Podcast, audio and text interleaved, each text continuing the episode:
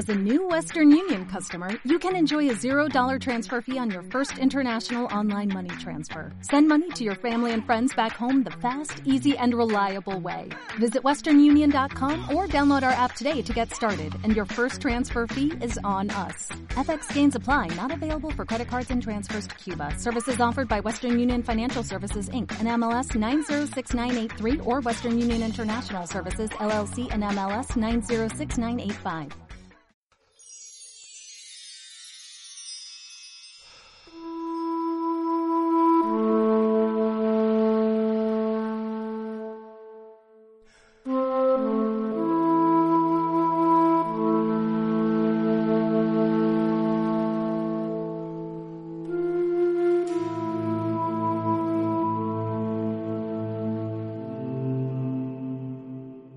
Hola a todos y a todas. Bienvenidos a la tertulia de Comparte con Arte. Una tertulia entre amigos que comparten inquietudes, pasión por el misterio y por las conspiraciones que nos rodean. En el año 1932, Víctor Halperin dirigió White Zombie. En España se tituló La Legión de los Hombres sin Alma. Fue la primera película de la historia en la que aparecían zombies aunque fue en el año 1968 cuando George P. Romero dirigió una película de terror de serie B llamada La Noche de los Muertos Vivientes, la cual marcó un antes y un después del cine de terror, abriendo las puertas de multitud de títulos que desplazaron a los monstruos clásicos hasta la época, como los vampiros, los hombres lobo, la momia, etc. Otro gran empujón a la popularización de los zombies lo dio Michael Jackson con su videoclip Thriller en 1984 un videoclip que en su época rompió moldes y logró aterrorizar a más de medio planeta con esas grandes caracterizaciones. Aunque el mundo del cine, como decíamos antes, dio gran popularidad a estos seres fantásticos, los zombies existen realmente, aunque no son muertos vivientes que comen vísceras y cerebros humanos. Son víctimas de un hechizo de la magia vudú. Un hombre o mujer muertos son resucitados por el hechicero, también conocido como Bokor o Houngal para convertirlos en esclavos y ser sometidos por la persona que les devuelve a la vida. En realidad todo, tiene su explicación. El hechicero le proporciona a la víctima el llamado polvo zombie, cuya base son plantas secretas, raíces, huesos humanos y una sustancia venenosa presente en algunos anfibios, reptiles o en el peligroso pez globo, llamada tetrodotoxina. Esa mezcla provoca en la víctima un estado de muerte aparente durante varios días, en los cuales, aún en ese estado, es consciente de todo lo que le rodea. Pasadas unas 48 horas, el efecto de las drogas que el supuesto fallecido ingirió van dejando de tener efecto. Es cuando el bocor lo desentierra y lo alimenta con una pasta a base de atropina y escopolamina, también llamado burundanga, que son disociadores alucinógenos y de las endomorfinas del cerebro. De este modo se aseguran que aunque su cuerpo siga vivo, su mente le pertenezca de forma irreversible. Pues vamos a empezar hablando de zombies y nos acompaña Carolina. Buenas tardes, buenas noches, Carolina. Hola, ¿qué tal? Muy bien. Y yo, Carlos. De momento solo estamos lo que somos y somos lo que estamos. Pues nada, pues vamos a empezar un poquito sobre el tema de los zombies. Bien. Eh, pues mira, yo si quieres te, voy a hacer alguna preguntita. A ver, pues a ver cuánto sabes de zombies. A ver, a ver, vamos a hacer la prueba. A ver si eres aquí, estás puesto en el tema. Un zombiólogo. Eh, ¿Tú cuál crees que es el origen de, esto de los zombies? Bueno, el origen de los zombies, bueno, claro, es que depende de los zombies que, que nos estemos refiriendo. Si estás refiriendo a los zombies de cinematográficos o a los zombies reales que son los que creo yo que existen, vamos. Los zombies reales que son los que a, través de encantamientos y brujería, en, sobre todo en la isla de Haití, pues son son como una especie, a ver, sería como un envenenamiento a una persona. Un envenenamiento. Sí, lo de la, zombificación. Exactamente, sí, es una, es una mezcla de, drogas que, que, se le llama polvo zombie que tiene, bueno, tiene sobre todo solo plantas, raíces, huesos y una sustancia que se llama tiene tordotoxina, o sea, me ha salido la primera, que sobre todo lo tiene el pez globo y algunos, y algunos tipos de reptiles. Y entonces, pues claro, pues el, el zombie en realidad no está muerto, lo que, pero lo parece. Está prácticamente, prácticamente muerto, pero no está muerto. Entonces, es un poco mental, ¿no? Que se queda sin voluntad. Sí, sí, exactamente. Se queda sin ningún tipo de voluntad y posiblemente sea consciente de todo lo que ocurre a su alrededor. Pero, creo que, cuando es un zombie real, o sea, el proceso de zombificación, se quedan como muertos una temporada, ¿no? O sea, les entierran y todo, la familia piensa que está muerto. Sí, sí, sí, claro, claro, porque es que a todos los efectos está muerto, porque prácticamente ni respira. Pues además, eh, imagínate en, esos países eh, las pruebas que les harán para ver si están muertos. Le harán la prueba del espejito y poco más. Entonces, claro, eh, rápidamente ellos se dan cuenta de que no respira, empieza, no tiene pulso, no tiene nada, entonces lo, dan por muerto y lo entierran. Pero claro, ahí está el tema. Luego va el brujo y unas 48 horas después, cuando empiezan a pasar el efecto de las drogas que le dieron y que le indujeron a la zombificación, eh, pues entonces le da una, una especie de pasta que tiene tiene una pasta a base de atropina y escopolamina. Fíjate, lo de la, la burundanga. O sea, le despiertan con drogas también. Sí, sí, sí, sí. Entonces, pero eso es para rematarlo ya. o sea, eh, le despiertan, pero para matarlo del todo. No, no, hombre, matarlo no lo matan, pero la, o sea, mentalmente sí. Mentalmente lo dejan caos. Entonces llega un momento que ya ni, no, no es, ni es casi ni es consciente de sí mismo, ni, entonces el brujo hace con él lo que quiere, que es lo que en realidad quiere de un principio, tener un esclavo. O sea, que le dejan como en una especie de coma inducido, ¿no? y luego cuando ya van a despertar le rematan, le dejan gilipollas. Sí, sí, bueno, eh, es que estas drogas eh, que les dan para despertar son unos, disociadores alucinógenos de las endomorfinas del tercer cerebro. Entonces, eh, aunque el cuerpo sigue vivo, su mente está ya de, forma irreversible, ya no, no, no hace más que seguir la voz de su amo, vamos. Sí, como un perro, pero... Sí, exactamente. Esa es la base, esa es la base real del tema de los zombies. Entonces, claro, lo de las películas ya ha sido un poquito ya para eh, exagerando, ¿no? ¿Y tú crees que las primeras películas se basaron en este tipo de zombies, los zombies reales? Sí, por supuesto, por supuesto. Ya, de hecho, en, el año 1932 eh, se dirigió la primera película. El, Víctor Halperin dirigió White Zombie, aunque aquí en España se llamó La Legión de los Hombres sin Alma, y fue la primera película en la que aparecían zombies, aunque la, famosa de verdad fue la de Jospe Romero, la de los muertos vivientes, esa fue en el año 1968. Y esa fue el, el la que abrió la puerta a todo tipo de monstruos, de zombies y, a toda la moda. Y bueno, ya eso, y, si le añadimos ya la, el videoclip thriller de Michael Jackson, pues ya no te digo nada. ha sido mundialmente famoso, ha sido un boom muy grande. ¿Por qué crees que le gusta tanto a la gente los zombies? Porque mm, los zombies eh, son más, a ver, dentro de, dentro de lo que son los monstruos que son personajes que bueno son increíbles, ¿no? Por ejemplo, un hombre lobo, Drácula, todo esto, a pesar de que son los monstruos tradicionales, no lo, se asocia más a enfermedades. Sin embargo, el zombie sí que se identifica como algo más real. Y porque creo que en el fondo las personas somos morbosas y nos gusta ver mucha sangre.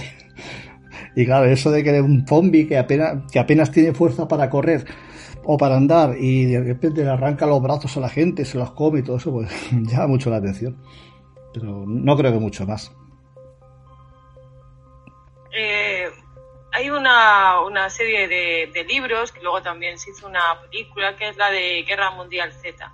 Hubo mm. muchísima gente, eh, yo creo que una época no llegó a ser como Juego de Tronos o, o El Señor de los Anillos, pero sí que hubo mucha gente y supongo que seguirá habiendo mucha afición por, por los zombies y este, este tipo de libros, películas, videojuegos. ¿Tú por qué crees que, que hay tanta afición? Que hay que ocurre esta no solamente que te guste, sino que además eh, tengas una afición tan grande hacia el fenómeno de los zombies. Bueno, pues es, muy curioso. Este fenómeno del que me estás contando tú es como más o menos es como el de Walking Dead también es una serie sobre zombies que, ha llamado muchísimo la atención. Sí, sí. mismo, yo creo que es la, la, la, persona que le interesan los zombies en este punto y que se un friki de los zombies, por así decirlo. Claro, Walking es, es su serie, ¿no? Es, además que yo no sé cuántas temporadas lleva, pero ahí sigue, ¿no? La, Sí, sí, sí, y lo bueno es que tiene una historia, porque ahora si vas a ver la de los muertos vivientes es solo, solamente sobrevivir una noche. Sin embargo, claro, aquí en, tanto Guerra Mundial Z como The Walking Dead hay una historia detrás, el porqué, una enfermedad, una enfermedad que casi termina con el planeta. Eh, son, películas en, realidad apocalípticas. Son apocalípticas, pero que, no sé, es, que lo que te comentaba antes, el tema de los zombies es un tema muy recurrente porque a la gente le, gustan mucho las películas de serie B, de, terror. Y ahí hay mucha sangre, mucha, muchos destrozos de humanos. Sí, y bueno, eso es lo que se llama la cine gore. Bueno, y además que matar a un zombie como ya está muerto también te... Sí, también. también. No pasa nada. Claro. Sí, bueno, también, también Es, una, forma de, no sé, de, de, matar sin, sin, sin sentirse culpable.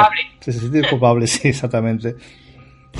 Eh, bueno, ver películas de terror sin decir, bueno, matan gente pero son muertos, entonces tampoco pasa nada, ¿no? Claro. Claro, pero, pero, pero, que además el, detalle es que me gustaría a veces incidir, porque es que la, en las películas de zombies normalmente, si te das cuenta, los zombies son prácticamente personas que, bueno, bueno, personas, no son personas ya, son muertos que no tienen fuerzas, van, van arrastrando los pies y sin embargo, oye, a la hora de matar son efectivos a tope. Porque en, nada vamos. Sí, pero bueno, esto es como el, en las películas del oeste, que el malo era muy malo o, era muy bueno. películas y los zombies les pasa igual, que para no correr, joder, lo que joden a ¿no? Claro, bueno, es que si no sería muy corta las películas. Sí, algo, es que si no, a ver, si el enemigo no, tiene peligro, no es un enemigo ni en nada. O sea, pero es poco... Las películas de, zombies, por lo menos para mí, tienen una parte de humor, muchas de ellas, ¿no? Otras no. Eh, hoy he visto la de 28 días después. Sí. Y la verdad es que tiene, es una película que tiene altos y bajos, ¿no? Hay, hay veces de la película que dices, bueno, esto es muy malo y a veces que dices que es muy buena, ¿no? Es una esas películas que parece que una parte la ha dirigido uno y la otra parte la ha dirigido otro, que a veces se quedan con más o menos presupuesto, no sé.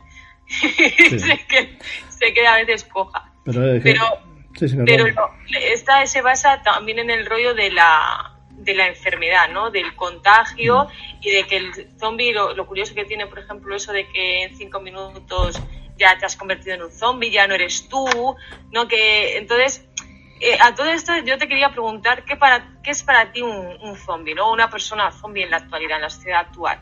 Porque parece que refleja un poco la transformación, ¿no? De una instantánea de una persona en un, en un monstruo, que ya una persona normal y corriente, que se comporta normal en la sociedad, a una persona agresiva que quiere destruir a los demás y además es que lo quiere convertir en lo que, lo que él es, que es un enfermo, un demente. Bueno, es que si te vas a, dar cuenta, tampoco se, aleja mucho de la realidad. A ver, no somos zombies, las personas no somos zombies, pero es que sí que somos bastante influenciables en, por los medios de comunicación, por muchas cosas.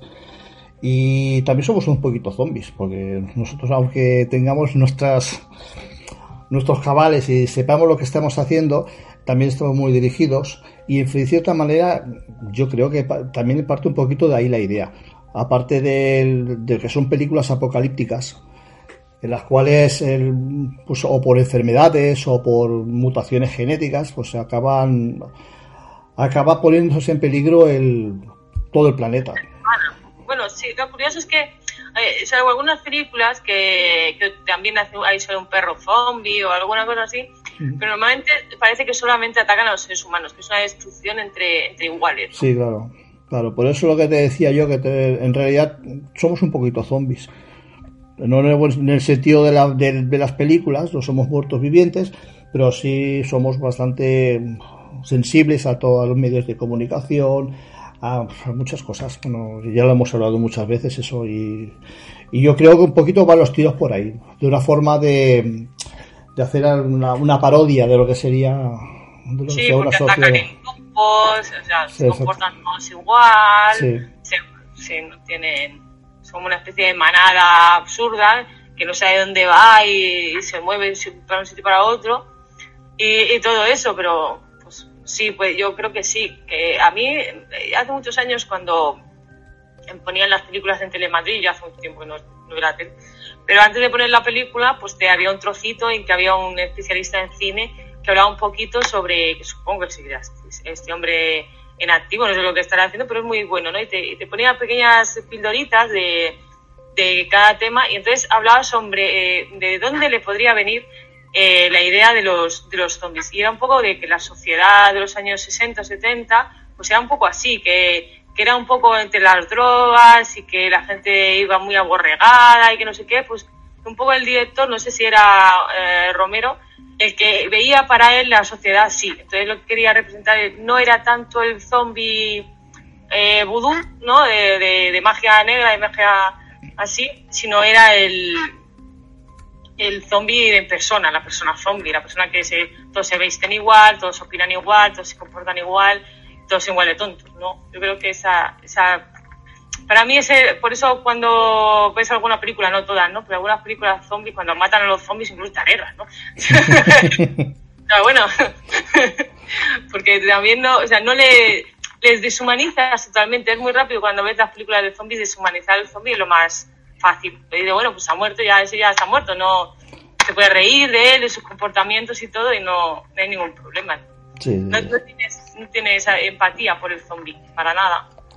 Sí, eh, es que es lo que estábamos hablando antes. son, los llamados no muertos, estos no vivos, pero bueno, ni están vivos ni están muertos, pero claro, también necesitan alimentarse por lo que parece. Y si puede ser con sesos, mejor. Esa es la pregunta, ¿por qué, ¿por qué piensas que.? Porque puede tener eso también un significado de la sociedad, ¿no? De por qué quieren los zombies comerte el cerebro, ¿no? Es como a lo mejor es eso, que te quieren comer el tarro, como se suele decir, ¿no? Y, te, quieren te quieren atontar como ellos, como ellos son tontos, pues... Sí, pues posiblemente vayan por ahí los tiros. Posiblemente sí, porque claro, eh, se supone que ellos comer no, no deberían necesitar comer, porque claro, eh, lo que la carne que tienen está en putrefacción, ahí no hay ni circulación sanguínea ni hay nada. Lo que pasa que bueno, quizás intentan compensar el, entendimiento comiéndose el cerebro a la, gente. Claro, o sea, porque, hombre, yo no. la verdad es que nunca pensé hasta qué punto un, un creador de, de, monstruos, porque los monstruos son de una manera o de otra, ¿no? Pero este, este en concreto, como es tan ridículo en tantas cosas, pues dices, bueno, ¿por qué hace esto? ¿Por qué hace lo otro? Y además es un personaje muy reciente, ¿no? Eh, los zombies se han creado hace relativamente poco, es un monstruo muy reciente. Bueno, lo que pasa es que los monstruos tradicionales, eh, ya sea vampiros, hombres lobo, todo eso son eso, tradicionales, provienen de leyendas muy antiguas y todos tienen un, porqué y un, y un, motivo, ¿no? Animales salvajes, eh, ataques. Antiguamente, claro, antiguamente como no había ni ciudades, la gente vivía más desprotegida. Antes había muchos ataques de animales salvajes y entonces pues siempre se buscaba un poquito el hecho de que, ostras, pues, pues ha sido un hombre que se ha convertido en lobo, luego a lo mejor era un ataque de una jauría. Lo que pasa, claro, todo eso ha ido redundando en leyendas que le han dado, han ido dando cuerpo a esos monstruos. Sin embargo, los zombies, no, los, los zombies es algo muy, muy, como tú dices, muy reciente. Y posiblemente se hayan inspirado en los zombies de Haití, pero hayan acabado pues en eso, en hacer películas apocalípticas en las cuales pues ya te digo, es como un reflejo al, al, pensar que si seguimos por este camino pues haremos las cosas y, y seguimos eh, con la genética y con las armas nucleares pues quizá algún día lleguemos todos a esto. Sí, o las, los experimentos esos con animales, ahí en 28 días después sí que te decía, el, el tipo de experimento que haces con animales, el animal te muerde, y luego a saber qué haces, ¿no? Siempre tiene una, una, eh, moraleja. sí, moraleja y de moralina, ¿no? Un poco mm. rollo moral y tal. A ver el comportamiento humano, cómo reacciona una persona u otra, si colaboras con alguien o simplemente vas a lo tuyo. Siempre ponen mucho rollo de, ética y de moral, más de moral que de otra cosa, en, en los zombies.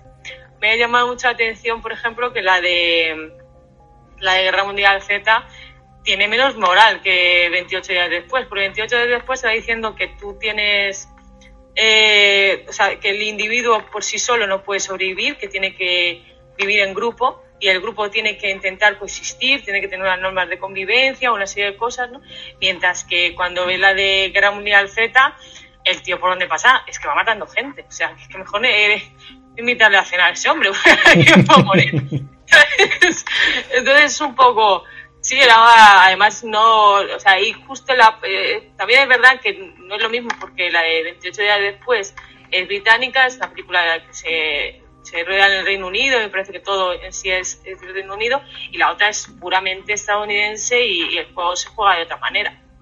O sea, es más el poder del arma y yo soy el más fuerte y yo qué sé, y, llega a todos los sitios, y todos los sitios. Lo peor es que en vez de ir con la salvación, ¿no? Va con la destrucción, que es como, porque si no, no hay acción en la película, yo entiendo, pero, pero joder, qué mal rollo, ¿no? ¿Dónde vas pues, tú que del mundo? pues fíjate, ahora me está viniendo a la cabeza hablando de películas. ¿Tú, has visto la película Vinieron de dentro de? No, sí, era una, que había, unas vainas, unas vainas de unas plantas extraterrestres que hacían duplicados de las personas. Ah, sí, pero yo, pero sí. Sí, pero eh, no se llamaba así, ¿no tiene otro nombre? Ah, pues ahora no me acuerdo. Yo me, se me ha venido la memoria, se vinieron de dentro de. Pues es posible que, que tenga otro nombre. Sí, tiene otro nombre. Bueno, pues, es, igual, no me acuerdo. Pues esa película, si, si, te, si te la vas a pensar, más o menos es lo mismo. Lo que pasa es que no son, en este, en este caso son, extraterrestres. Es una planta que va infectando a las personas y las va convirtiendo en otra, en otra persona. Sí, o sea, pero, eso ya directamente es que es otra persona.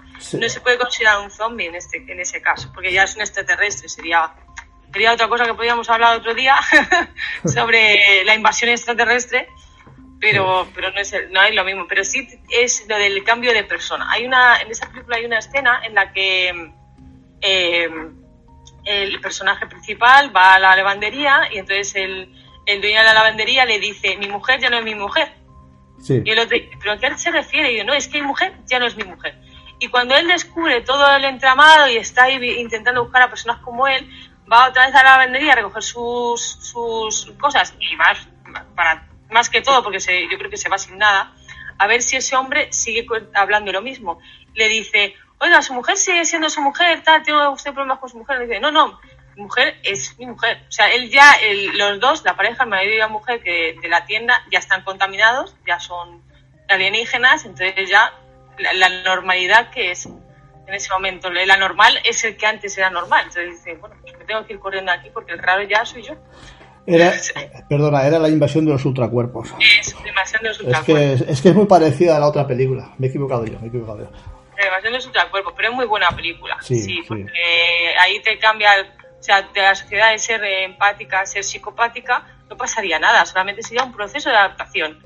sí. Eso es un poco lo que te va diciendo la película. Tú ahora no lo entiendes, pero luego te sentirás mejor, ¿no? Siendo un extraterrestre. Sí, pues ves, yo lo veo muy parecido a lo de los zombies. Lo que pasa es que lo de los zombies ya es más, más bestial ya. no, es lo mismo porque en este caso los, zombies son dos bandos distintos. Sí, sí, pero no, me, me, refería en, en, el sentido de que es que es como una nueva sociedad, ¿no? Sí, sí, sí, se puede considerar así.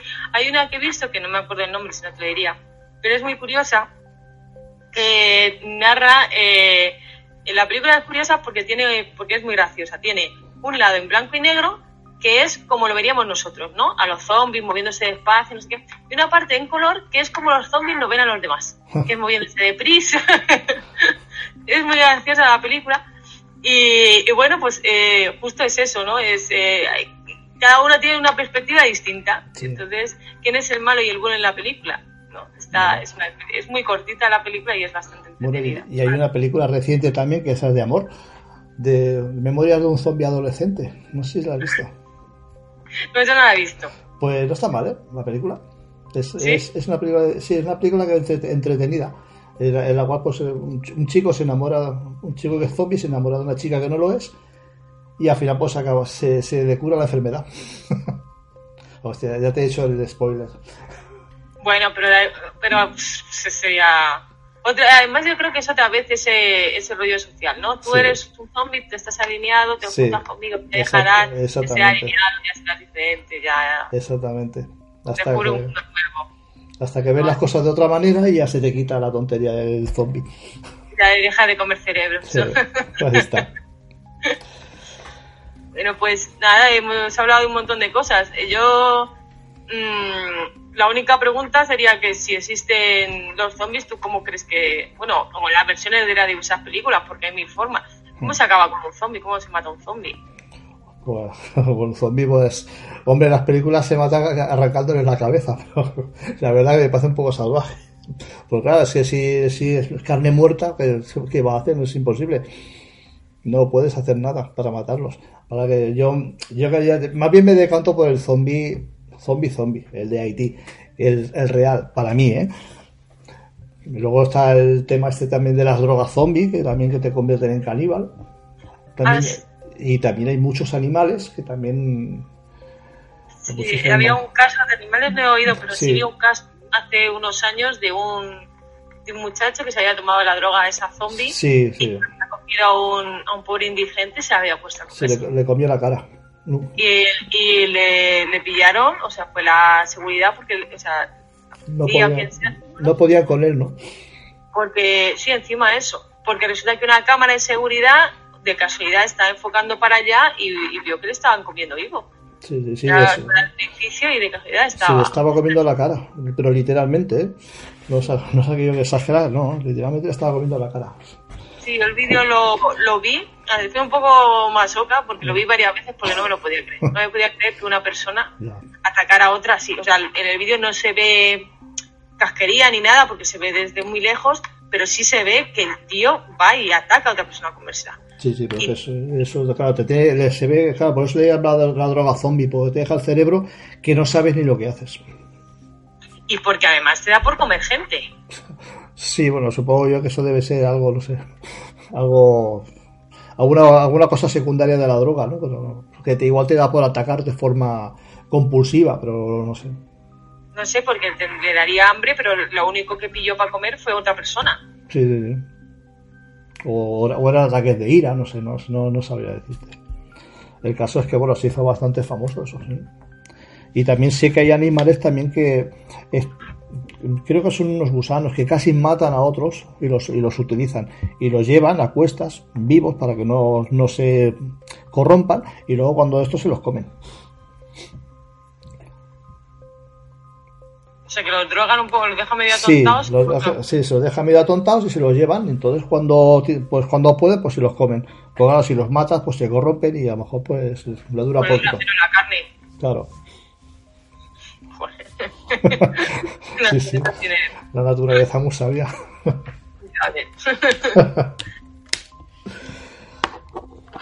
Pues bueno, Pues hasta aquí yo no tengo más preguntas. bueno, pues podemos comentar alguna cosa más si quieres sobre el tema. Sobre el tema, pues no sé.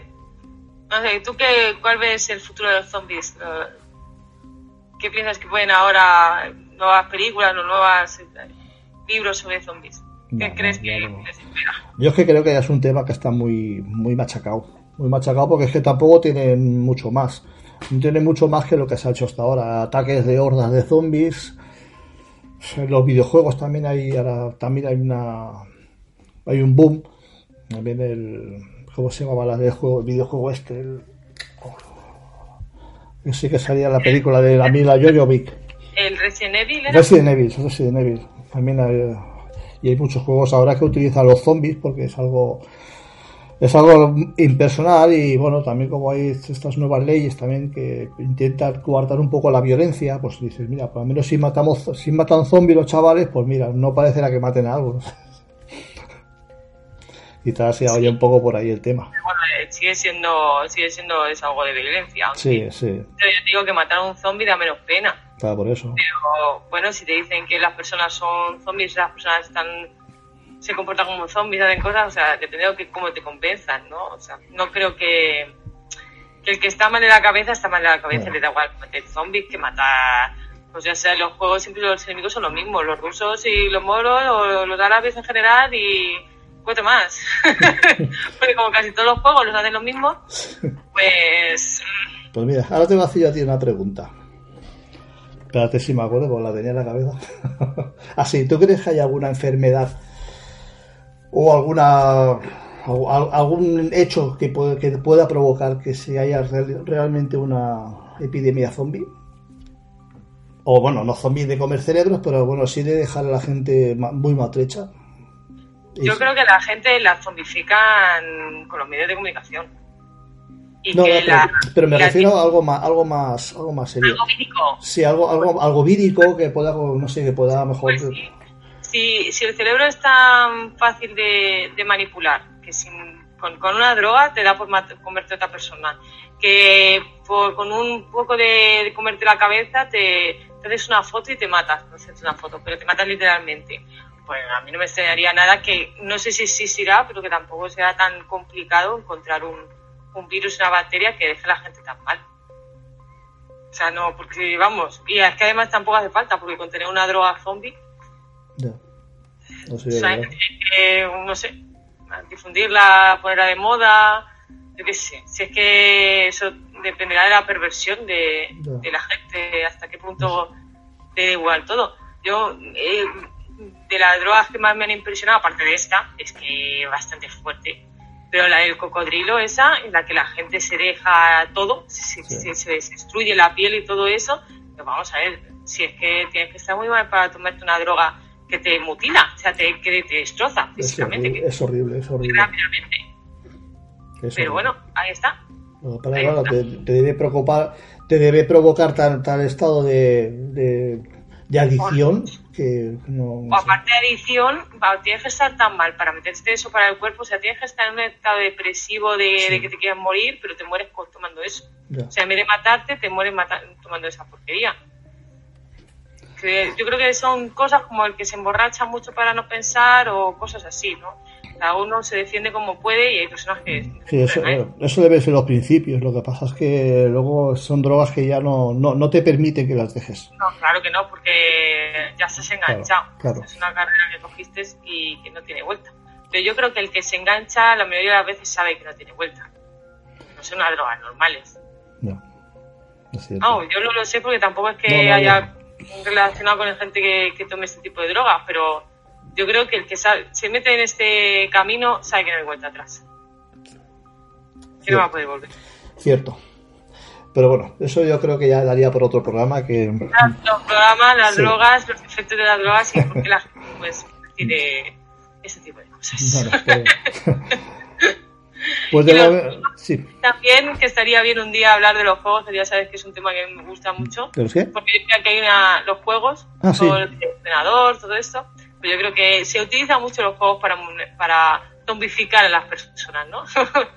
para hacerle pensar que el enemigo es este o que el enemigo es el otro, que sean así o que son asá, ¿sabes? Yo, yo creo que, que eso también hay, hay un, un, buen tema. Un día lo probamos ver. Bueno, pues lo tenemos para, para otro día. Lo tenemos en cuenta. Pues bueno, pues de momento lo dejamos aquí y en un ratito volvemos con otro tema interesante o, tanto como este. Hasta ahora. hasta ahora. Hasta ahora.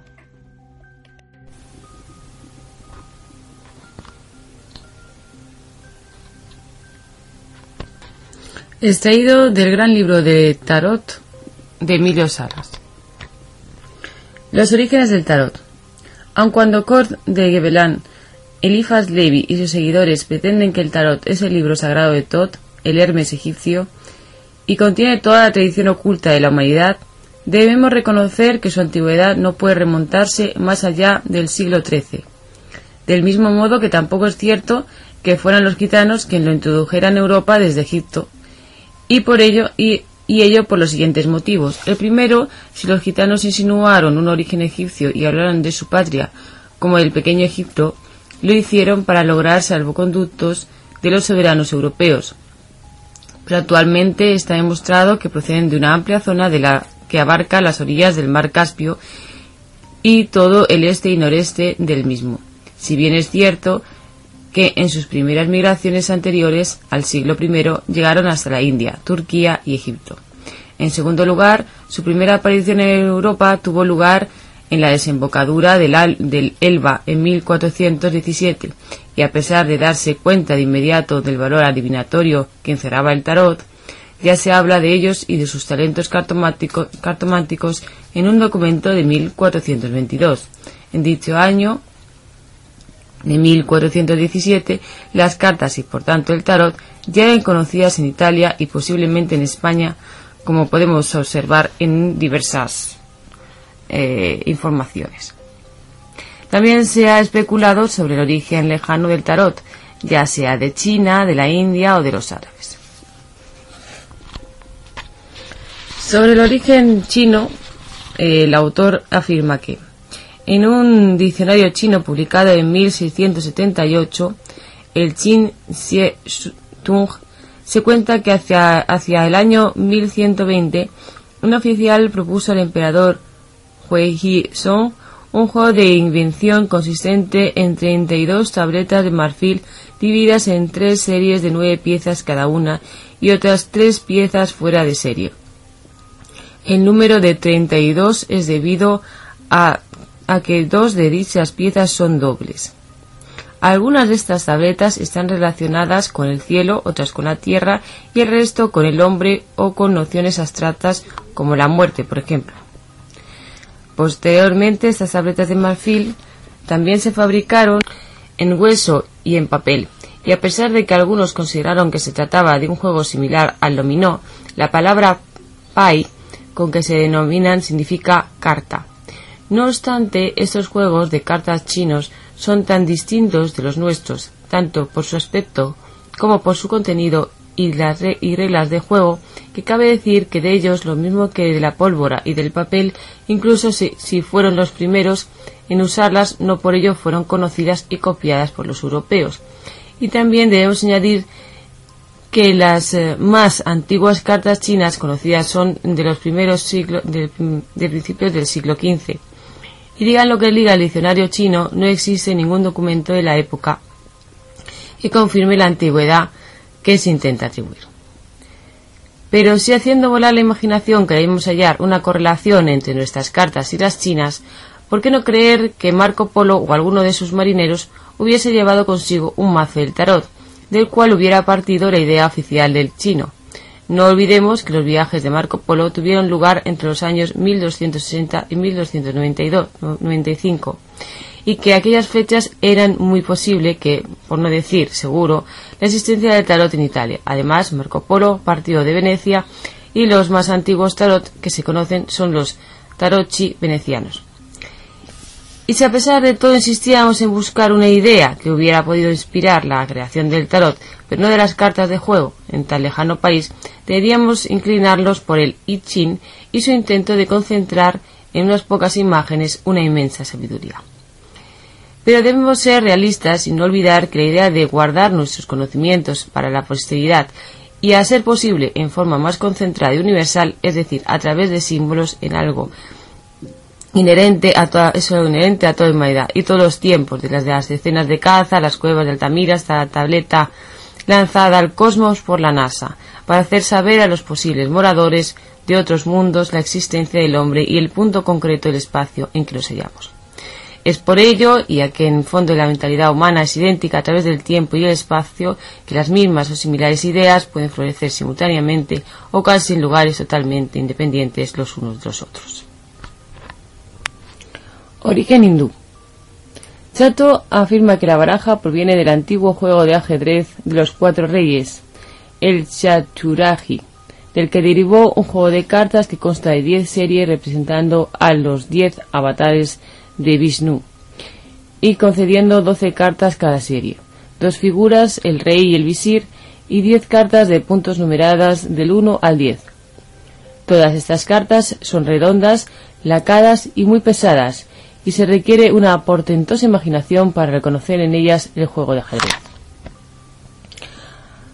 Abundando en lo mismo, Boito de Ambly afirma que las cartas proceden de la India, desde donde no fueron aportadas por pueblos nómadas, que luego se dominaron gitanos o cíngaros y fueron expulsados del dicho país por los musulmanes. Sobre dicha afirmación solo tenemos que remitirnos al inicio de, este, de esta charla, de esto que estoy comentando, eh, cuando se cita a los gitanos.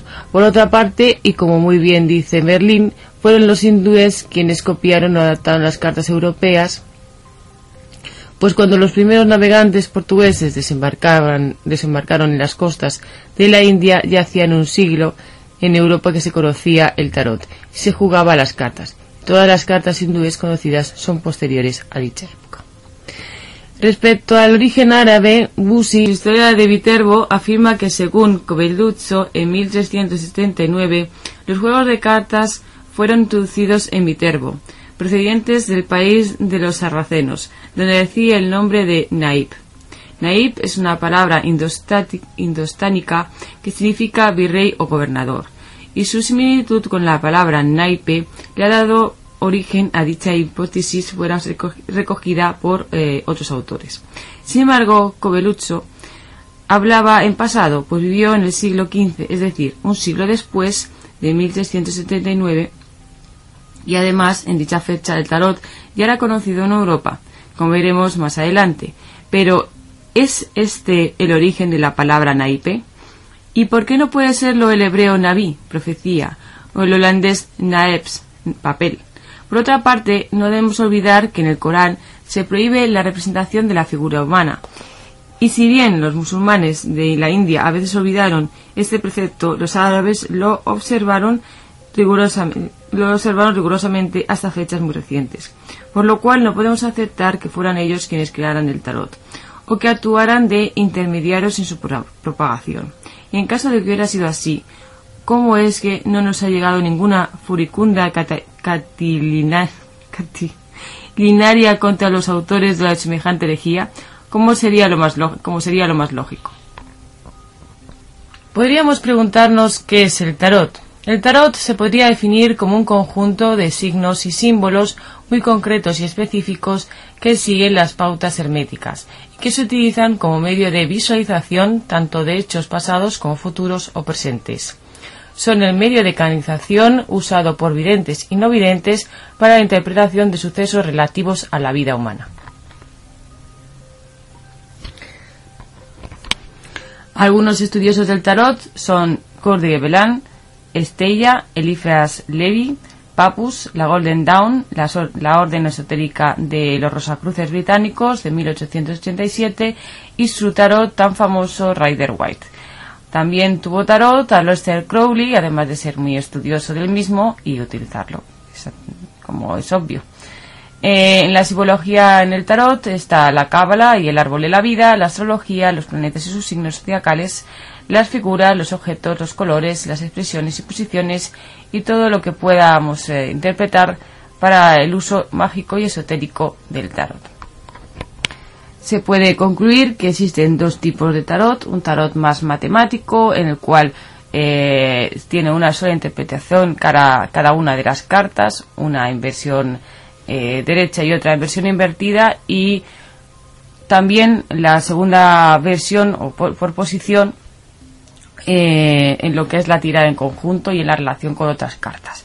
Eso sería algo más matemático y, sin interpretaciones, o sea, simplemente lo que es eh, una relación matemática de una y otra carta con una y otra figura y una y, siempre fija las interpretaciones fijas que eso se puede hacer pues por un programa de ordenador o cualquier otra cosa luego está la segunda interpretación que sería la eh, la visión más humana en el cual una persona utiliza el tarot como medio de canalización y interpreta según, según lo, mismo que se podría utilizar una bola de cristal o cualquier medio de adivinación, utiliza las cartas del tarot para eh, llegar a, a, estas, a estas conclusiones, tanto del pasado como del presente y del futuro, lo que es la, la vida de los seres humanos y sus problemas cotidianos. Quizás esto es lo que más hay que debatir, si tanto la visión matemática como la visión más subjetiva puede servir para algo o puede ser, eh, real o no, puede acertar o no, o simplemente solamente es una cuestión matemática y de probabilidad. Pues espero que os haya gustado y que y nada, que os sirva de ayuda de esta introducción tan pequeña sobre qué se trata.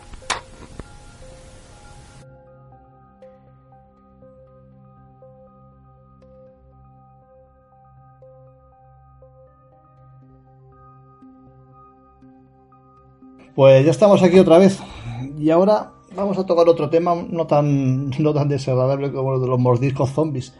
Ahora vamos a hablar de otro tema un poquito más esotérico, si cabe, que es el tarot. Y sí, tarot... Es, un tema, que además lo propuso Susana Berras, pero que no aparece por aquí.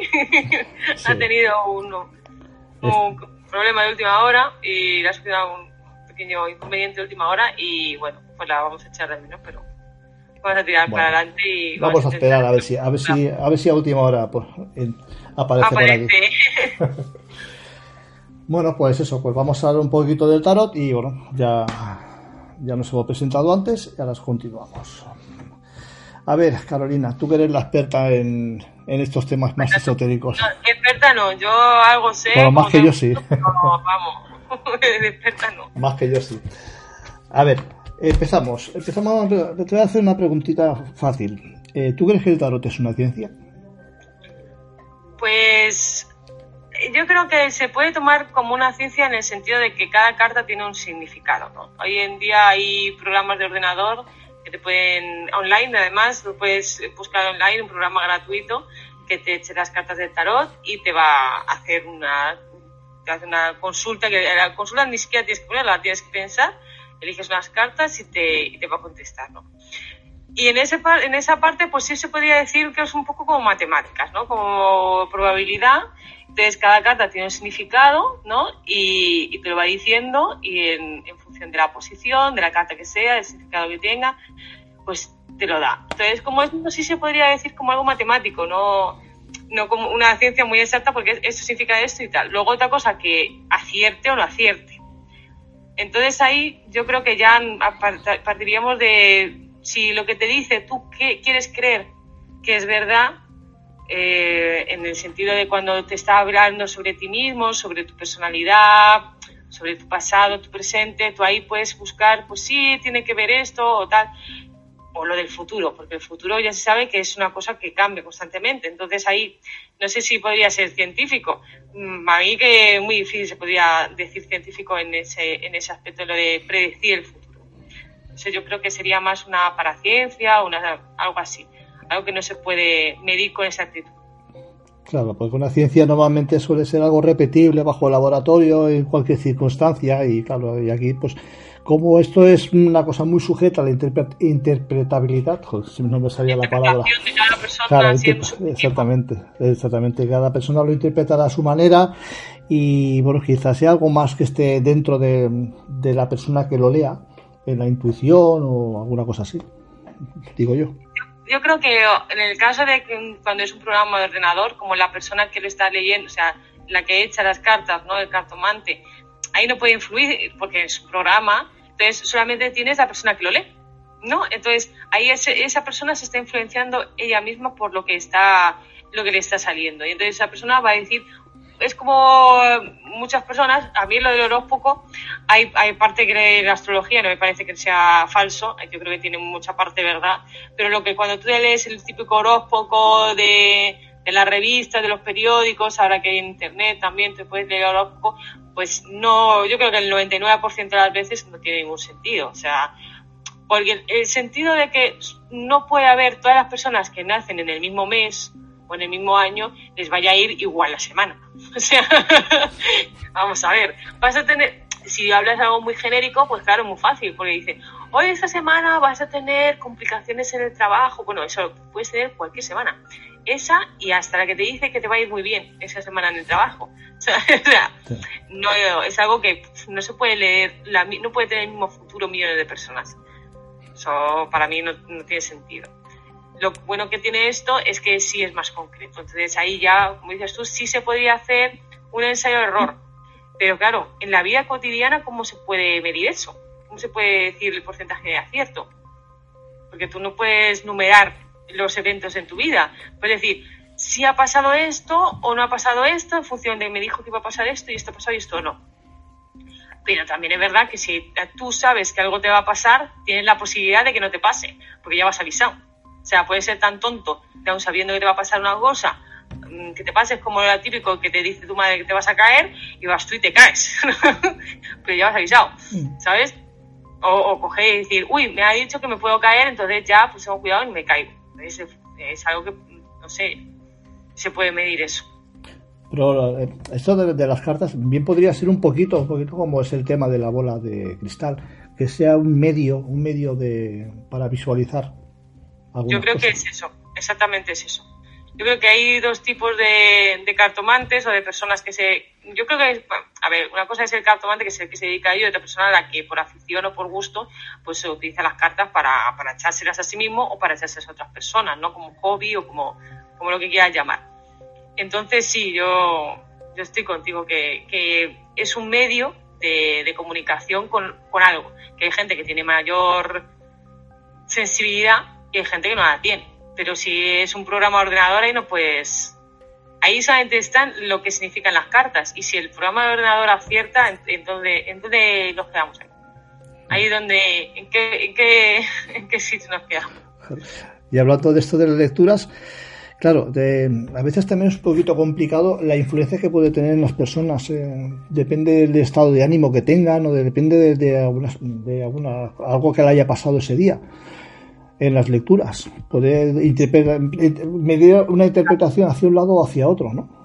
Claro, porque por ejemplo, si eres una persona muy optimista, eh, a pesar de que te digan que tal, siempre vas a ver las cosas muy positivas, te digan lo que te digan, ¿no?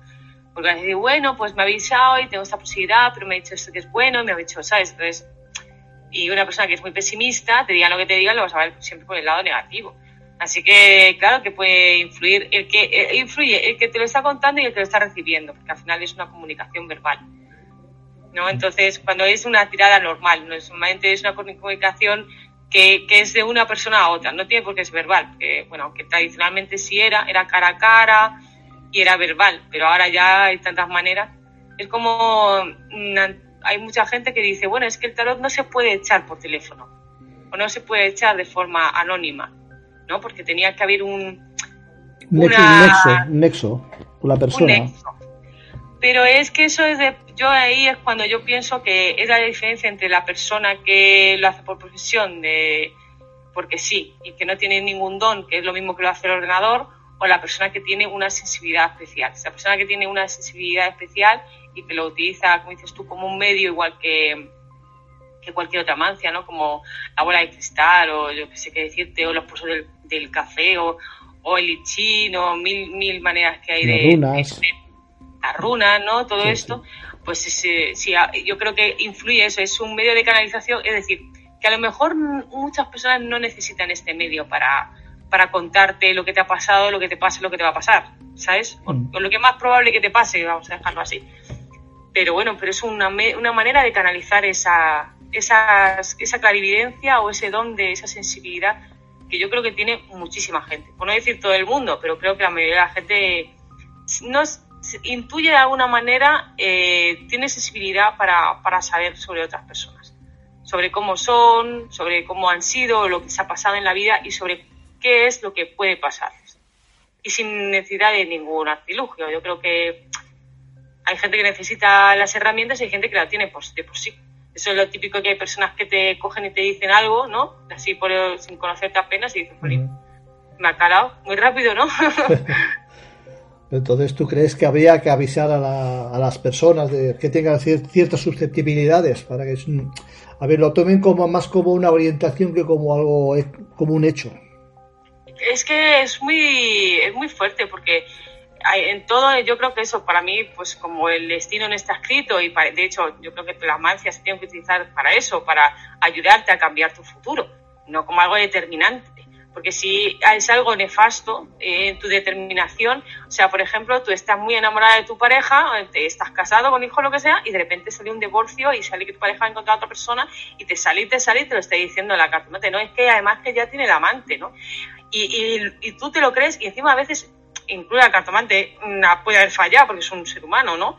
Tú te lo crees, te, coge una depresión y te suicidas. O, dejas a tu pareja cuando tu pareja no ha hecho nada, ¿sabes? Entonces, somos muy influenciables. Y si además tú tienes mucha fe o, estás muy sensible en ese momento, a lo mejor no crees tanto en el tarot, pero si en ese momento estás más sensible de lo normal y llega y te dicen justo lo que no te tienen que decir. O, o tú que eres muy pesimista, pues te ha dicho una cosa que justo pues te has tomado la tremenda, no sé, no sé cuánto. Pues yo creo que hay, que hay situaciones en la vida y personas también en la vida, o sea, en el mundo en general, que no, que, es contraproducente que, utilice las mancias. Pero también es verdad que como es un negocio, estas personas que están justo en ese momento de duda, porque tú consultas cuando tienes una duda. Si tu vida es perfecta y no tienes ninguna duda, no consultas a las mancias. Entonces, cuanto mayor son tus dudas, más frágil estás, más necesitas consultar. Entonces, ¿qué pasa? Que nadie te va a decir, si este está en un momento muy sensible, es preferible que no se eche las mancias. O, por ejemplo, la persona que le está echando las mancias, si la ve a la otra persona, la pregunta la ve muy mal, tener un poco de tacto, ¿sabes? Es decir, bueno, mmm, mira, esa persona no es la, la propiedad para ti. Vas a encontrar una persona muchísimo mejor, pero no, así que no te preocupes porque realmente esta persona en la que tú piensas que estás muy enamorado o muy enamorada no es lo que tú esperabas. Te vas a llevar una decepción, te vas a dar cuenta de que estás perdiendo el tiempo con esta persona. Entonces, hay que saber comentar también las cosas, ¿no? No le echar la bomba de pues, te va a abandonar porque hay otra persona que le gusta más y que te deben posar, o sea, que tú no vales la pena o también esa psicología que tiene que tener que estar comunicando la información. Claro, pero es que claro, eh, llega un momento que no sabes qué es primero, si luego la gallina. Si te, te, divorcias, en este en el caso, en el caso que estamos comentando, si te divorcias porque te, porque era tu destino o porque al decírtelo el vidente te ha abierto una puerta que hasta ese momento tampoco te habías dado cuenta ni que existía. Claro, porque ahí, ahí yo creo que está también, aparte que tú tengas, tengas o no dones de clarividencia, funcione o no, bueno, funciona, funciona. El tarot, o sea, es una herramienta que además es que te lo pone, ¿no? Muy sencillo y es por azar, es por probabilidad. Entonces, como es un poco así, ¿no? Es tan, tan que, si te das cuenta, no, pues eso, en un programa ordenador no influye nada. Entonces, claro, es por probabilidad, no, no puedes hacer más. O sea, las cartas son las que están. Es la, y de la interpretación matemática de las cartas es la que hay. Pero si interviene otra persona, ahí es donde yo creo que sea el, el peligro, es todo el mundo puede hablar con una persona de forma que ésta la entienda y que no se lo tome a la tremenda y que lo considere un consejo positivo para su vida? Pues yo creo que no. Yo creo, y además, sobre todo, cuando tú lo que quieres es ganar dinero, no al solucionarle el problema, porque tú le echas las cartas a la persona, la soluciona el problema. Pues mira, esto tal, no sé qué, y, y entonces esa persona se va tranquila, ¿no? Como cuando la persona va al psicólogo o al psiquiatra. Si entonces, si tú vas al psicólogo y vas, y, y, y vas, y sales más jodido de lo que entraste, pues coño, claro, el, el psicólogo gana más dinero porque vas más veces. Claro. Tú cada vez pagas tu, tu este, ¿no? Tu visita. Entonces, claro, a él no le interesa que te ponga bueno tan pronto. Sí, o sea, que sería más bueno casi tomarlo como una orientación. Claro, claro, que, y, y, de hecho esa es la que lo que tiene que hacer el cartomante, darle a entender que tu destino no está, no está marcado en las cartas, como dicen, en las cartas está marcado su destino, no, que es, yo creo que es, pues eso, como cuando tu madre te da un consejo. Si sigues por este camino, lo más seguro es que te pase esto pues tienes la oportunidad de cambiar. Pero también tienes que mirar a ver si las cartas han acertado en tu presente y en tu pasado, porque a lo mejor no han dado pie con bola, ¿sabes? Sí. Y también hay gente que es muy escéptica y que, que, se conoce, piensa que se conoce a, a, sí misma, ¿no? Y cuando, y no es real, o sea, tiene un concepto de sí misma que no es el real. Entonces, cuando las cartas le dicen esto te pasa, esto te pasa, esto te pasa, y, y es muy negacionista de esto, pues no lo va a ver y se va a dar el batacazo. Pero aunque se lo dé y aunque se hayan dicho las cartas, va a decir que no han aceptado las cartas, ¿no? Es decir, bueno, vamos a ver si es que era así, pero tú, si, si una persona no quiere ver, pues eso, eso tampoco. Es que no vea. O sea, si esto lo único que yo creo que funciona es un poco para ayudarte, darte consejos, pues como, oye, que mejor te lo da un amigo, pues puede ser, pero a veces quieres consultar más cosas, quieres tener un abanico más amplio, sí, ¿no? Quizá el amigo ya te conoce de más tiempo, ya sabe más o menos tus, tus cosas. Sin embargo, a veces una persona nueva que no te conoce de nada te, te hace ver las cosas a veces con una frescura que los que la gente que te conoce no te la, no te la sabe dar. Claro, es que ese es el rollo. Y sobre todo porque las mancias no, no, si es una persona que es un buen cartomante, eh, no va a personalizarlas porque no sabe quién es Pepe, con el Juan. Bueno, aquí me sale claro. la figura femenina, me sale una masculina, me sale esto, me sale lo otro. Claro. Pero no sabe. Entonces es como, está totalmente ciego. Sí. O sea, esto es lo que te aparece, pero no, no puedo decir que esto es tu padre, esto es tu madre. Me sale una figura paternal, pero a lo mejor esa figura paternal es un amigo, o incluso tu pareja haciendo sí. esa figura paternal. Hmm. ¿Sabes? Sí. Hay, luego hay gente que es muy buena que yo no he conocido, pero sí sé que existe gente que, que, te lee el tarot de tal forma que no te va a quedar ninguna duda. Te va a decir, incluso aunque te eche tres cartas, te va a decir, este es tu problema, tal, tal, tal, y ya te ha solucionado. Y lo bueno que te lo dice con antelación. Dicen que acaba de ver un documental que era sobre una vidente que le había echado las cartas a una chica que estaba en Playboy, que era la conejita de Playboy, y que conocía a Sharon Tate. ¿no? Y entonces le había echado justo eh, cosas muy negativas. Dice, fue, me acuerdo muy bien porque era todo muy negativo, tú, le salió esta carta aquí, tal cual, y, me dejó, además me dejó psicológicamente a mí, leer eso me dejó muy mal, porque había muerte, había mm, cosas muy, muy negativas. Y ahí no podías hacer mucho, simplemente te han inventado una fiesta, no vayas.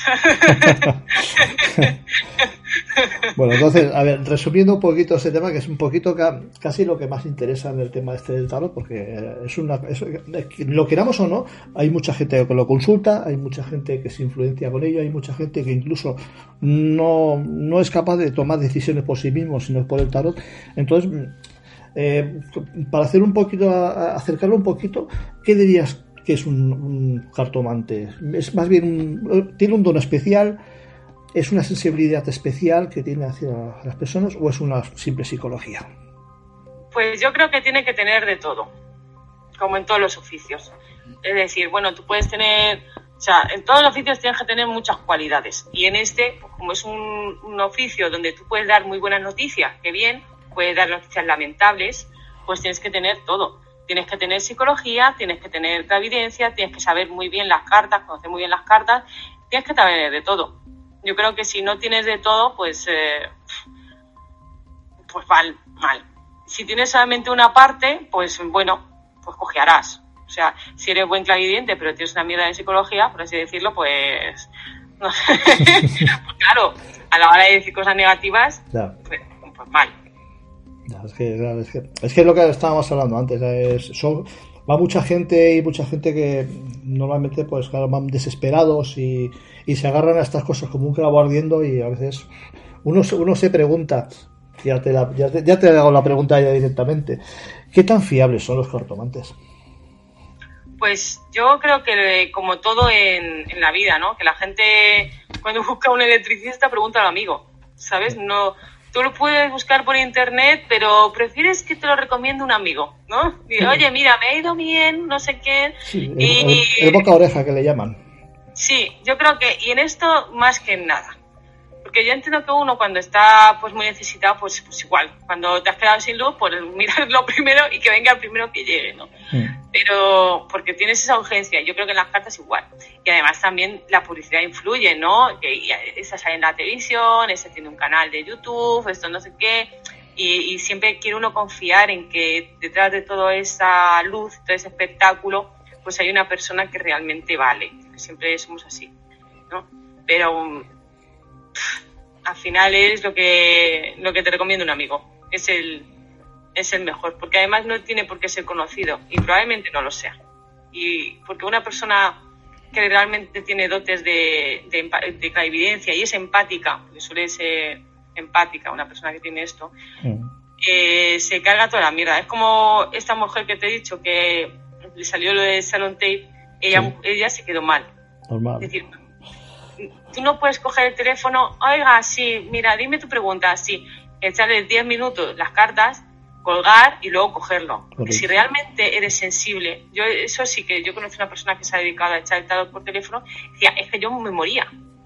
Porque yo sí echaba las cartas, yo cogía las cartas, yo se las echaba, yo escuchaba a la persona y le decía el consejo. Y me decía que tenía que estar tanto tiempo y me decían lo que tenía que hacer una empresa de esas de tal. Sí, sí, cuanto más tiempo, más, más, más, dinero. Iba solo, claro, se iba solo al negocio y a estafar al personal, ¿no? Que esta mujer se fue y dice, mira, necesito mucho dinero, pero es que me mata. No solamente por la presión que tengo, sino porque es que psicológicamente me encuentro mal. O sea, porque si tú tienes algo, algo de sensibilidad, es que, mm, a ver, cuando uno es médico, cuando uno se enfrenta a cualquier persona que tiene un problema gordo y los está, se queda, si es empático, se queda con ello. Entonces, no es lógico que una persona haga no sé cuántas tiradas así como se ve en la tele. Bueno, a ver, te voy a tirar las cartas. esto ahora venga la siguiente, a ver, venga, la siguiente, a ver, es que le da igual. Bueno, pues te va a morir tu padre, ¿eh? Fatal, fatal, te veo muy mal, se va a morir tu padre. Bueno, la siguiente llamada. o, si, no te pone dos velas negras, ¿no? Como aquella. A ver, o sea, algo raro ahí, ¿no? Porque le acaba de decir algo nefasto a una persona y sigues a la siguiente llamada, porque te da igual. O sea, no puedes ser empático en ese sentido. Por tanto, como cartomante, pues para mí no tiene valor esa persona. Bueno. No, yo creo que tiene razón. Y bueno, pues a ver, ya, ya que seguimos con el tarot, a ver, eh, claro, es que normalmente la gente, solemos pensar que el tarot pues, lo suele utilizar, no sé, la gente de bajo bajo, nivel intelectual y tal. Pero seguro que hay más de un personaje famoso que lo utiliza. ¿Tú sabes alguno? Bueno, yo creo que esto es de, de toda la vida, ¿no? Yo eh, creo en la que los orígenes del tarot, yo creo que lo comenté al principio, que eran las mancias gitanas, ¿no? La baraja gitana tan famosa, por eso siempre se ponía, antiguamente se ponía una cíngara, o muchas todavía utilizan ese pelo rizado con el pañuelo, es el, típico con la bola de cristal al lado, ¿no? Como la cíngara esta que te echa las cartas, ¿no? Que se quedó un poco así. Pero inmediatamente este juego saltó a la, alta sociedad y a la burguesía de, la mayoría de los países de Europa. O sea, eh, se leía el tarot a la reina, se leía al rey, se leía al príncipe, porque aparte de ser un juego de sociedad, ¿no? Era muy bonito, es muy vistoso, las cartas son muy vistosas, y quién no quiere saber su futuro para estar en ventaja, ¿no? O por ejemplo, quiero saber cosas sobre una persona o algo así, ¿no? Para, para um, tener ventaja sobre algo, ¿no? O sea, este liado con esta, dímelo porque así le chantajeo, no esas intrigas para ciegas. Entonces, siempre ha sido el tarot, no ha sido tan para la clase baja, sino más para la clase alta. Enseguida subió muy rápido y, pagar a una, o sea, a ver, a nivel, es como las, la típica gitana que viene y te dice, te leo la mano. Hay gente que sí, sí igual, ¿no? Que, que, que lo hace a las personas normales y que se gana la vida, ¿no? Pero el que era más eh, avispado, ¿no? Se subió muy rápido. Hay uno que es el, el famoso Estella, cuyo nombre no era Estella, pero se conoció, se cambió el nombre, lo, lo cambió es, él eh, trabajaba en París, no sé si era, no sé qué profesión era, si era carpintero, no me acuerdo, pero él decidió ganarse la vida. Creo que es el primero que se ganó la vida así en oficialmente, cuando es mentira, porque los gitanos se ganaban la vida también con esto, pero bueno. Pero más a, la, a lo que es como negocio, ¿no? Sí, oficialmente, vamos. Sí, sí, él, era el cartomante y se dedica a ganar dinero con las cartas. Que parece ser eh, que hay gente que no le gusta esto de ganar dinero con las cartas, cuando, a ver, es una profesión como otra cualquiera. ¿Sabes? Es decir, si yo me quedo aquí dos horas contigo, hablando contigo, ta, ta, ta, pues me tendrá que pagar las dos horas que me he tirado contigo, porque si no, a lo mejor me dedico a hacer otra cosa. es que también es un poco. Sí, que eso lo diría Jodorowsky, que el tarot se tiene que dar gratis. Bueno, pues tú, si no te ganas la vida con el tarot, esas, ese tiempo que inviertes en echar las cartas del tarot que no te pagan, lo tendrás que echar en otras cosas. O sea, yo no, yo entiendo que la gente quiera hacer cosas gratis, pero también entiendo que es un trabajo. Pero la gente come. La gente come, o sea, cualquier cosa es un trabajo. Es decir, hay gente que hace, por ejemplo, teatro gratis, ¿no? Que, que hace cosas gratis o yo qué sé, que va a contarle cuentos a los niños de forma gratuita al turista. Pero también hay gente que se dedica a eso. Claro. ¿No? Entonces, ¿por qué vamos a decir, no, pues todo el mundo que cuenta cuentos tiene que hacerlo gratuitamente? Pero. no, no, no. Una cosa es hacerlo por afición, otra cosa es si te dedicas a ello. Pues claro, si quieres un poco de calidad en las cosas, tienes que dedicarte a ello, no puedes hacerlo como una afición. Claro, y aparte de, sí, porque tienes un compromiso, unas horas, una dedicación, como todo trabajo y como toda profesión. Y además es que yo lo, que he oído es decir, no, es que yo hago eh, eso de, que, dice Jodorowsky, de que el tarot cura, ¿no? Y como el tarot cura es para curar, pues entonces hay que regalarlo. Yo primero, yo no sé lo que pensarás tú, pero el tarot no puede curar. No, por la... no me parece a mí que sea precisamente para eso el tarot. Claro, precisamente porque además puede hacer muchísimo daño. Sí, de psicológico. Sí. Entonces no, no se puede. Y, entonces, eso de que como, como cura a las personas se tiene que dar gratuitamente, pues todos los médicos también tendrían que ser mm, gratuitos. todo, gratuito. Claro, el médico como cura, pues también que no cobre, pobre hombre, ¿no? Si esto... Pero, pero ahora yo más bien iba por el, por el tema de los personajes famosos. Ah, pues mira, por ejemplo, pues aparte de todo eso que te he nombrado, Sí. pues sí sé que pues el presidente Eleanor Roosevelt creo que tenía, aparte de muchísimos presidentes, eh, no solo estadounidenses, algunos conocidos, otros no, pero muchos presidentes tenían adivinos, tenían gente así. Pero creo que Eleanor Roosevelt tenía su propia cartomante y Ronald Reagan también, o sea que tenía una persona que consultaba antes de, de hacer cualquier eh, eh, acto, ¿no? De eh, meterse aquí, meterse allí, me meto en la guerra, no me meto en la guerra, muevo por aquí, me muevo por allí, pues consultaba un cartomante. Madre mía. Qué, qué responsabilidad dejar en las manos de un cartomante todo un país. Pues, por Dios. Sí, pues es que así de... Es que no te creas que lo de la cartomancia por eso es tan sumamente importante que tocar con alguien bueno, si tocas con alguien bueno, pues bueno, pero como no... Porque un- un- uno de los... eh, Hitler tenía también un... Era un vidente, ¿no? Sí. No si le echaban las cartas o, o no, pero sí era un vidente personal. Y Han Hussein ¿No? se llamaba. Y, y entonces, claro, si no decía a lo mejor lo que le convenía a Hitler, pues pues es, imagínate. Porque él podía de- eh, decidir, o sea, si él, el cartomante en sí, digo, bueno, pues si Hitler ahora mismo está con lo de la decisión final de matar a todos los judíos, pues vamos a ver si le hacemos un poquito el lío y que cambie un poco de opinión, ¿no? Mm, sí. Sí, Eh, o sea, el cartomante puede jugar a favor de, de obra y que hacer que las cosas vayan a mejor en- dentro de la influencia que tiene sobre ese personaje, sobre el presidente. O puede ir a peor, ¿no? Sí. Pero bueno, Sí, pero la... re- realmente en la, en la- en la política ya en la, en la antigua Grecia ya, está- Grecia ya estaban los oráculos también que, que también se guiaban mucho por ellos. O sea, no es una cosa nueva de ahora. ¿eh? No, no, no, no, porque era, además era consulta obligada, ir Sí. al oráculo. ¿no? Y yo me acuerdo de ese, si, no me acuerdo de la frase, pero sí me acuerdo que uno iba a la guerra y entonces el oráculo le decía, irás y volverás, pero volverás sin irás, ¿no? decía una, una frase tan enrevesada Sí. que al final siempre acertaba. Si eh, iba a la guerra y moría, como si volvía. Entonces, Sí. porque te decía de alguna una forma tan curiosa, tan rebuscada, que siempre iba a acertar el oráculo. Entonces la gente siempre iba a las civilas, ¿no? A las, a las, a las mujeres que se supone que tenían esas dotes adivinatorias. Pero eran sagradas, ¿eh? Sí. Era, no era como ahora una, como ahora Sibila es una persona que tiene una, una, una cartomante, es una persona, o, un, o una cartomante, una persona que tiene una vida normal. Aquellas no, aquellas tenían una vida muy concreta, muy especial, tenían una alimentación muy especial y bueno, La se espiritualidad, quizá. eran casi, vamos, no vamos a decir que sagradas, pero sí muy, muy, muy bien tratadas por la sociedad. Sí, además que acertaban bastante bien. Si no, se lo, se lo pregunten a Edipo. Por lo menos tienen a consultarla muy a menudo, Sí. así que algo, algo serviría. Algunas veces pues, la, pues, equivocarían, ¿no? Digo yo, porque Rayo de sabio, Sí. pero mm, visitas. Jolín, pues Y sí. otra, otra persona así que, mm, que sí que es verdad que fue curioso es la de John Lennon, que, que creo que la historia era que Yoko Ono pues había ido de, a un viaje o algo así, de un viaje a un, a un sitio, y entonces resulta que ella le había echado las cartas, ella, ah, Yoko Ono creo iba a haber una vidente, una de, esas videntes que ella consultaba, y entonces, no sé si fue Yoko Ono que le echaba las cartas a John Lennon o fue la vidente. Así la historia no me la sé al, al- dedillo. Pero sí sé que yo, eh, avisó a John Lennon de que se viniera con ella de viaje porque había visto su muerte. Joder. dicho, no te ven, no te quedas aquí, no hagas esto, eh, vente conmigo, tal y cual. Porque ella sí que había visto de alguna forma que, que John Lennon moriría. John Lennon no le hizo ni caso, no me digas por qué. Porque parece ser que esto era muy habitual en, en Yoko Ono, eh, la consulta de evidentes y la magia y todo eso. La, y yo creo que seguirá, si le ha gustado, pues seguirá gustando.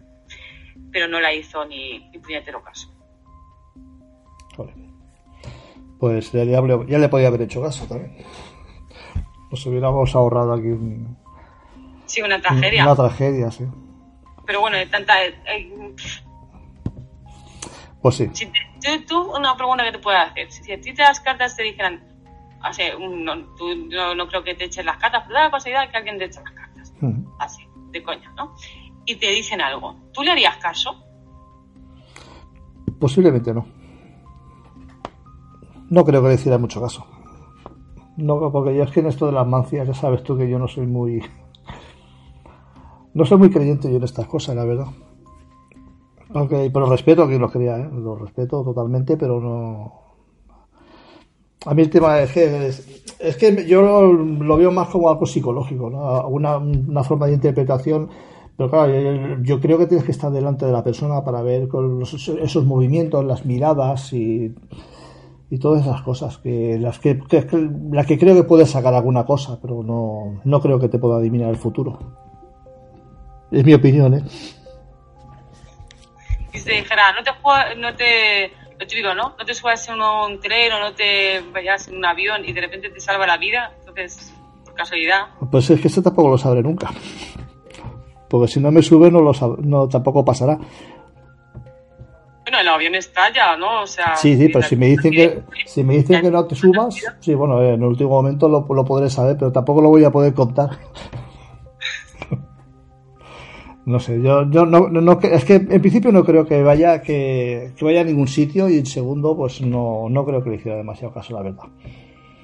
Yo creo que, a ver, yo creo que tampoco es, o sea, pues eso, que no hay que tenerle, que es como los consejos que te dan siempre, mm. ¿no? Dice, no lo eches a la basura porque algo puedes aprovechar, porque para eso has, una duda que tenías y te, han, te le han dado una respuesta, pero tampoco creas que esa respuesta va a ser definitiva y que tienes que seguirla al pie de la letra. Porque al final, yo creo que eso es, eso es, tu vida la tienes que decir tú. Aunque hay veces que por mucho que tú decidas, o por mucho que tú hagas, pues las cartas están echadas. Pues las hechas de tiempo y me parece a mí que, es muy difícil de cambiar.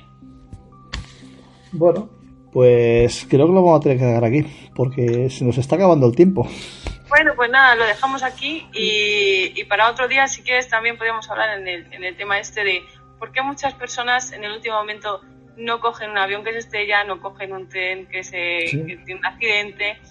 Ese tipo de... eso, creo que en el Titanic hubo bastantes casos de esos. Por cierto. Porque a lo mejor mucha gente tiene esa... premoniciones. De premonición o de adivinación de su propio futuro. O sea, que dice, uff, va a ser que hoy no voy a ir. No, es buen día para salir de casa hoy. No, hoy me quedo en casita y, bueno, que sea que Dios quiera.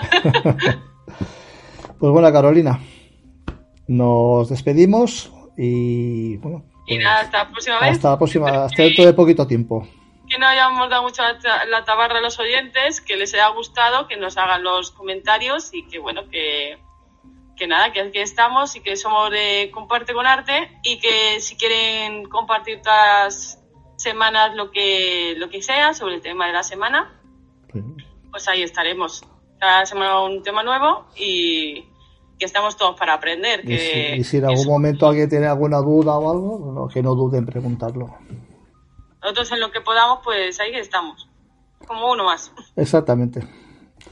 Pues nada, pues, pues buenas noches, Carolina. Buenas noches. Buenas noches, chao.